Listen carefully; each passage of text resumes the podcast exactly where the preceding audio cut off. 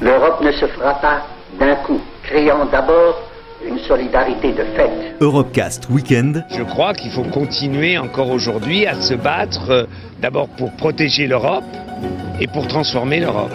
David Cameron annonce qu'il va organiser un référendum sur le maintien ou la sortie de son pays. Sortir de l'Europe, c'est sortir de l'histoire. Sur Euradio. Ici, toutes les frontières s'estompent. Ici, tous les pays épris de justice et de liberté deviennent un seul et même pays, le pays des hommes. Il y a un vote protestataire parce qu'il y a de quoi protester. En choisissant Strasbourg, nous marquerons clairement qu'une ère nouvelle va commencer pour l'Europe. Présenté par Aurélien Frances. Le XVIIe siècle est le siècle pour les mathématiques européennes. C'est d'ailleurs seulement à partir de cette période que l'on parlera véritablement de mathématiques en Europe. Elles sont partout et les enjeux sont énormes, en particulier pour le développement de la navigation et donc du commerce maritime. Mais pas seulement, elles permettent également d'ériger des fortifications complexes et d'enrichir l'artillerie. Evelyne Barbin est professeure d'épistémologie et historienne des sciences. Il existait euh, chez les Grecs particulier chez Aristote, une science du mouvement, dans lequel euh, on s'intéressait au mouvement de manière un peu qualitative. Un mouvement est-il violent Est-il naturel?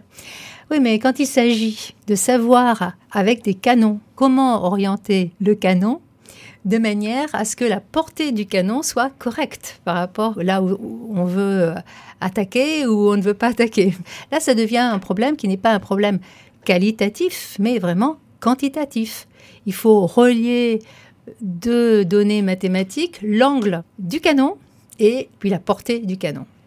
Cette question-là, elle est, abordée par, euh, on est encore à la Renaissance, hein, euh, par Tartaglia, un Italien, qui, qui, se pose vraiment cette question et qui invente ce qu'on appelle la balistique. Et celui qui va résoudre le problème s'appelle Galileo Galilei. Et il publie ceci en 1638.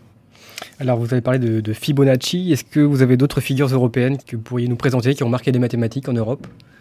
Alors, on peut vraiment parler de mathématiques européennes au XVIIe siècle. Vraiment, c'est une entreprise européenne. Et si je dis ça, c'est parce que on a énormément de correspondances des mathématiciens d'Europe. Et euh, les noms, ben, les noms, il y en a partout. Hein. J'ai parlé de Galilée euh, en Italie. Euh, il y a Torricelli aussi en Italie. En France, il y a Descartes, il y a Fermat, il y a Robert Val, il y a Pascal. et puis, eh bien, il y, a, un personnage, par exemple, qui est intéressant, c'est Christian Huygens. Huygens, doit-on dire, en principe. C'est un Hollandais.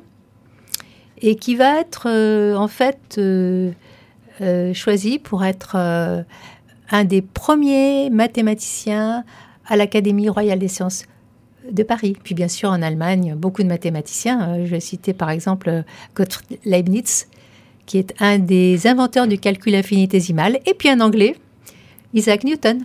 Voilà, j'ai fait un petit tour de noms très importants, de gens qui correspondent, qui se connaissent, qui se lisent, qui se disputent parce qu'ils ne sont pas d'accord avec les solutions apportées par les uns ou par les autres, etc.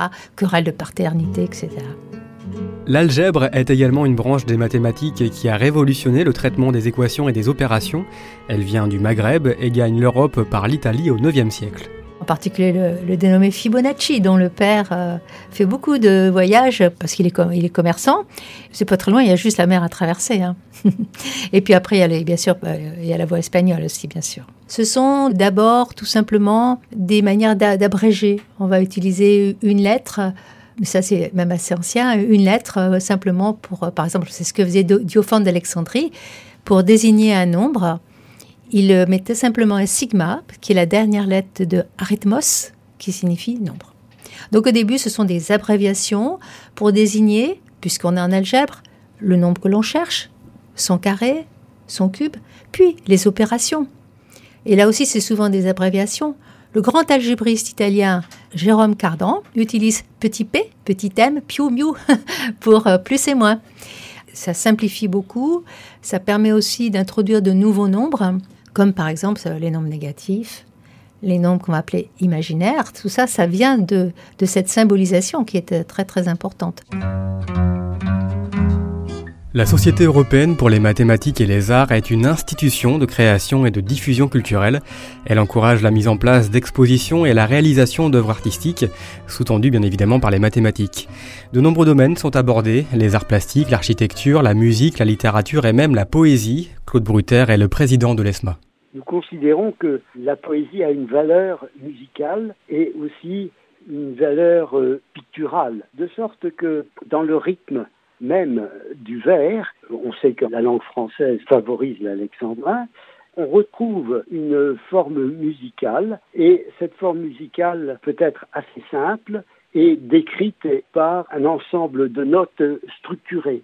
Donc euh, on a là une entrée dans le monde de la poésie et le fait d'écouter un poème, c'est écouter un petit peu un chant, mais c'est aussi écouter, voir un spectacle et donc, on peut représenter le spectacle que l'on voit à l'aide de formes mathématiques en particulier, et ainsi insérer, adjoindre les mathématiques au monde poétique.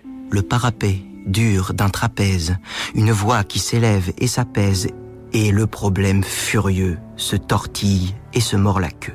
Les liens entre l'art et, les mathématiques remontent à, l'analogie euh, platonicienne sur la beauté et la vérité. Euh, ce sont d'ailleurs les, prémices du nombre d'or. Est-ce que vous pouvez développer un peu cet aspect sur le nombre le plus associé à l'art, le nombre d'or? Le nombre d'or, pour nous, est effectivement un symbole, en ce sens qu'il sert d'étendard aux relations entre mathématiques et art. Mais il faut bien voir que dans les mathématiques, il y a beaucoup d'autres nombres qui sont également fascinants et qu'on met en évidence à la fois en mathématiques et dans l'étude des formes. Donc, Lesquelles, par exemple Quelles formes mathématiques on peut retrouver? Oh, alors là, vous avez des formes extrêmement simples. Prenez la forme de la boule, la tête, si vous voulez. Prenez le cylindre, c'est le bras ou le corps. Vous pouvez fabriquer un bonhomme simplement en posant une tête sur un petit cylindre lequel repose sur un gros cylindre, et vous lui adjoignez deux bras, deux jambes. Les deux bras sont deux cylindres, et les deux jambes sont également deux cylindres. Alors évidemment, vous pouvez modifier, c'est là un aspect des mathématiques. Dans les mathématiques géométriques, vous avez soit la considération de la forme pure sans vous occuper aucunement du volume qu'elle occupe, des distances. Vous pouvez les déformer. Si vous prenez une boule bien ronde, bien vous pouvez la déformer en une tête et pour le mathématicien, les deux objets, la tête et la boule, représentent la même signification, de sorte que avec des objets euh, très simples, très réguliers, comme la boule standard ou le cylindre standard, vous pouvez les accoupler et vous pouvez les déformer et reconstituer ainsi des animaux, des tas d'objets autour de vous c'est là, disons, la puissance des mathématiques, c'est leur faculté de créer un certain nombre d'objets habituels ou tout à fait nouveaux à partir d'un certain nombre d'objets très simples qu'on regarde, qu'on découvre dès l'enfance finalement, dans les écoles primaires et ensuite dans les lycées. Il faut dire que de ce point de vue-là, l'enseignement des mathématiques, en particulier en France, n'est pas toujours le plus adapté à ouvrir l'esprit dans la mesure où il y a beaucoup de rigidité et l'aspect géométrique dans toute sa souplesse n'est pas véritablement présente dans cet enseignement. Médecine et mathématiques, un rapprochement qui peut sembler audacieux et pourtant, les mathématiques sont bien au service de notre santé, notamment pour lutter contre le cancer, servir l'imagerie médicale, tester des vaccins et médicaments ou encore évaluer la propagation d'une épidémie. Andrea De Gaetano est le président de la Société européenne des mathématiques pour la médecine et la biologie. Il est au micro de Katharina Wagner à Rome. Il y a toute une communauté d'épidémiologistes mathématiques dont le boulot hein, d'étudier la façon dont le virus se propage et de faire de euh, forecast, hein, de prévision, pour exemple, euh, du temps de pic de maladie, de pic de diffusion, de vitesse, hein, de efficacité des mesures possibles. nous croyons que euh, c'est inévitable qu'avec la complication de la matière, avec l'acquisition de quantités de données gigantesques, il n'y aura autre moyen possible pour étudier ces sciences que la représentation mathématique à la fin. Je ne peux pas même dire on est au début parce qu'il y a eu plusieurs années que ce développement est en route, mais on commence maintenant à avoir la possibilité d'étudier des systèmes très complexes parce qu'on n'a pas seulement la maths pure Maintenant, nous sommes beaucoup moins forts en mathématiques pures, mais nous avons des moyens de simulation computérisés qui nous permettent de faire des choses qu'on n'imaginait pas euh, il y a 50 ans. En quoi le mathématique, les modèles mathématiques peuvent servir dans le monde de la médecine, de la santé? Mais, euh, on s'est occupé longtemps du glucose, insuline, euh, métabolisme, euh, choses comme ça. La chose importante pour décider si un patient est à risque de développer le diabète, pour exemple le diabète de type 2, est d'évaluer la sensibilité de ces patients à l'insuline, c'est-à-dire avec quelle efficacité l'insuline, qui est cernée naturellement par le pancréas du patient, est capable de pousser les tissus à prélever le glucose, le sucre du sang, et dans cette façon à, baisser le taux de glucose dans le sang. La sensibilité à l'insuline ne peut pas être mesurée. La seule chose qu'on peut, qu'on peut faire est de faire une expérience de perturbation, c'est-à-dire je prends le patient, j'administre une certaine dose de glucose, je registre, euh, il faut enregistrer, il faut mesurer le niveau de glucose, d'insuline dans les temps pour une heure, deux heures, deux heures, trois heures. Et après, il faut appliquer un modèle mathématique aux données qu'on a obtenues et l'adaptation du modèle mathématique nous donne la valeur du coefficient d'insulinosensibilité. Il n'y a pas, il n'est pas possible obtenir ce type de diagnose sans avoir un modèle mathématique. On ne peut pas faire sans. Je, crois que, c'est évident, pour exemple, que de matières comme la physique sont décrites de façon absolument nat- naturellement mathématique. Ça n'étonne personne de voir, par exemple, les lois de la physique décrites par des équations. Nous le trouverons tout à fait naturel. Maintenant, on ne peut pas même imaginer que la physique puisse être étudiée de façon autre que mathématique. Pourquoi les mathématiques? C'est une question que vous êtes certainement posée souvent autrefois quand vous étiez sur les bancs de l'école ou du lycée. Au-delà des chiffres, des nombres et de la discipline scolaire, pourquoi effectivement les mathématiques?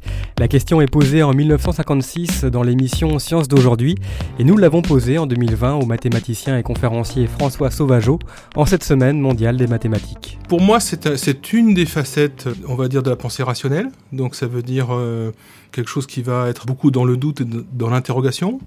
Mais c'est aussi un pouvoir de création et d'émotion. et peut-être aussi de... euh, on va dire le pouvoir de s'indigner. Pour moi, c'est aussi très important de se dire que ce sont des, des moyens pour euh, euh, critiquer et pour se, se mettre quelque part à l'extérieur, en décalage par rapport à la société et d'y intervenir. C'est-à-dire que peut-être à la différence que, que je peux voir dans la, dans la philosophie, où le, philosophe a une tendance à être souvent à l'écart, moi j'estime que en maths, on a besoin d'être dedans, de participer quelque part à, à la réflexion, on va dire in situ. Quoi.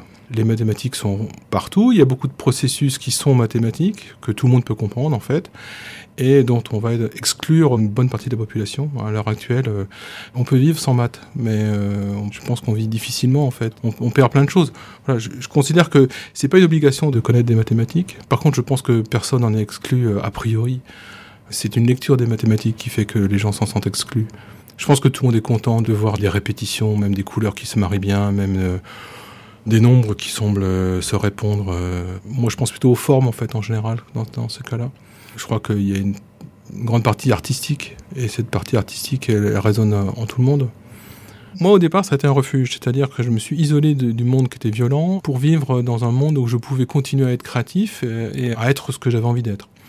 Et puis une fois que j'ai ressenti suffisamment de légitimité quelque part à être ce que je suis, euh, bah, ça m'a permis d'aller voir les autres. Mais c'est tardif hein, dans mon évolution. Et l'envie d'aller voir les autres, euh, on va dire, elle date de mes 30 ans ou par là. hein. donc euh, au moment où j'ai commencé à avoir des enfants en fait, quelque part, où j'ai accepté quelque part, je, je pouvais être le début d'une histoire et non pas juste quelqu'un dans une bulle.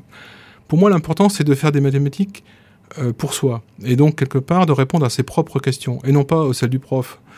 Et tant qu'on n'est pas autonome par rapport à ça, tant qu'on n'a pas eu envie de se dire, ouais mais attends, euh, tu viens de me dire qu'on avait ça, mais, euh, mais moi je ressentis autre chose.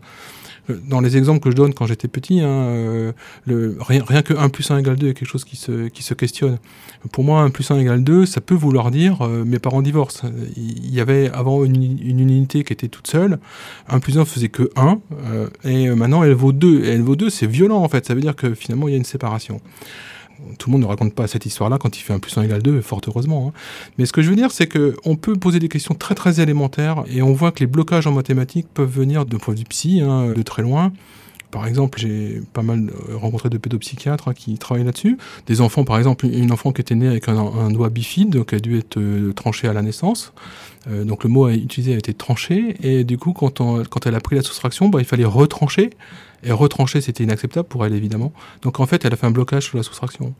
Et en levant ce blocage sur la soustraction, on s'est rendu compte qu'il fallait d'abord lever ce blocage sur comment on lui avait raconté l'histoire de sa naissance et comment s'était passée cette opération de naissance euh, bénigne, hein, qui arrive, euh, pas, c'est pas si peu fréquent que ça, que, qu'on doive euh, enlever un petit bout qui dépasse à, un bébé.